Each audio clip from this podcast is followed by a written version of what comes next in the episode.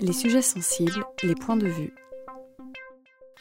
Un autre aspect qui me paraît euh, important dans les livres documentaires, sur certains sujets, les dinosaures, ça pose pas de problème, mais le nucléaire, ça peut poser des problèmes. Et j'ai fait un livre qui s'appelle euh, Nucléaire, pourquoi faire? Bon, c'est une région où c'est un sujet euh, important, sensible.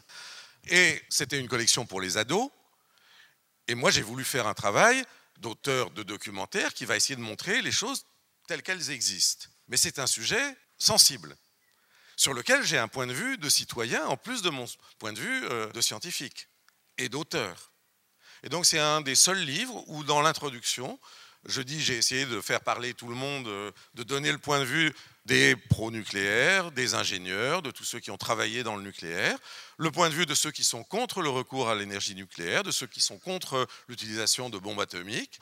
Mais c'est très compliqué d'être totalement objectif. Et je vous signale qu'au passage, je suis moi plutôt anti-nucléaire. Voilà, donc je l'ai dit, et ça me paraissait utile et nécessaire de le dire, tout en faisant mon travail le plus objectif possible. Mais je sais bien que c'est euh, peine perdue, donc il faut mieux prendre des précautions un auteur de documentaire, c'est un auteur qui a un point de vue. Exactement comme un auteur de roman a un point de vue, un, auteur de conte a un point de vue, et l'auteur de documentaire, il n'est pas neutre. Il a un point de vue il fait des choix. Je vous ai montré comment on faisait des choix scientifiques. Je choisis les, thèmes dont je vais parler, j'en écarte certains, j'en retiens d'autres, j'en développe beaucoup certains par rapport à d'autres. Tout ce travail de choix, c'est mon travail d'auteur. Et puis ensuite, je vais raconter les choses euh, telles que je les ressens moi, avec mon point de vue d'auteur, de scientifique, de citoyen. Tout ça se mélange un petit peu. Et c'est ça la raison pour laquelle je ne fais pas de livre sur les châteaux forts. Je n'ai pas de point de vue sur les châteaux forts. Je sais bien ce que c'est qu'un château fort, et... mais je n'ai pas, pas, la moindre idée de ce que pensent les historiens actuellement des châteaux forts, de leur rôle, de leur importance, etc. J'ai bien quelques idées, hein, mais je n'ai pas assez pour faire un livre.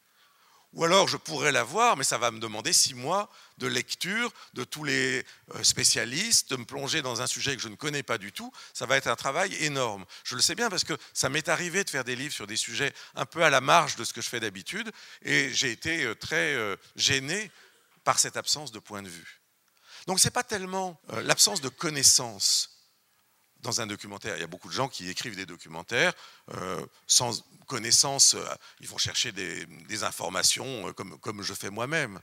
Mais ça n'empêche qu'il va manquer souvent, parfois, un réel point de vue sur la question. Et ça, ça me paraît essentiel. Puis il y a des questions plus, profondes qui sont compliquées. Par exemple, en science, on a tendance à, poser la question pourquoi? Enfin, dans la société, on demande pourquoi? Pourquoi l'éléphant a-t-il une trompe? Ça, c'est une question horriblement compliquée pour un scientifique. Alors on peut se dire, euh, ben non, elle est toute simple, on sait bien pourquoi, pourquoi il a une trompe. Il a une trompe, euh, une trompe pour se nourrir, pour manger. Mais la question pourquoi, ça peut être aussi, comment est-ce que sa trompe est apparue au cours de son développement? À l'état d'embryon, il n'avait pas de trompe, il a une espèce de petit nez comme euh, tous les embryons, et puis il se développe une trompe.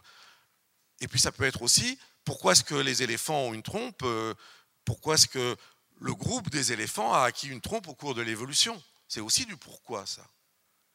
Et donc la question pourquoi, elle est très compliquée. On la remplace souvent par, euh, par la question comment, qui est beaucoup plus simple pour un scientifique.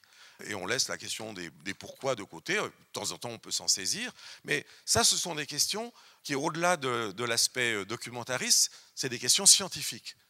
Et il faut avoir l'habitude aussi de penser de façon scientifique les choses pour euh, se demander comment est-ce qu'on va les présenter de manière à ce qu'on ne raconte pas des bêtises simplement en, disant bah, l'éléphant, euh, ils ont acquis une trompe au cours de l'évolution parce qu'ils avaient besoin d'une trompe. Ce qui est à l'opposé de tout ce qu'on raconte quand on parle d'évolution, mais qu'on va trouver dans beaucoup de livres. Donc voilà, il y a euh, tous ces aspects-là qui, pour moi, font que les documentaires sont des livres d'auteurs et si ce, ne sont pas des livres d'auteur, à une époque, il y avait des éditeurs qui écrivaient des, livres documentaires, c'est-à-dire que l'éditeur lui-même faisait son, plan à partir de quelques livres qu'il avait lus, des, documentaires précédents, des années précédentes, demandait à des illustrateurs quelque chose, écrivait un peu de texte. C'était des livres qui n'avaient aucun intérêt. Alors cet éditeur a, cessé cette, activité-là, mais euh, c'était vraiment pas des livres très intéressants. Et puis, vous l'avez peut-être euh, senti, enfin j'espère, il y a aussi euh, tout le plaisir qu'on peut avoir à faire les livres. Et moi, j'ai énormément de plaisir à faire des livres documentaires. C'est pas, je ne fais pas ça juste parce que je ne sais faire que ça. Je fais ça parce que j'adore les livres documentaires, j'adore les écrire, j'adore les, concevoir. Et j'espère que ce plaisir que j'ai à les faire se retrouve aussi dans la lecture des enfants euh, ou des adultes.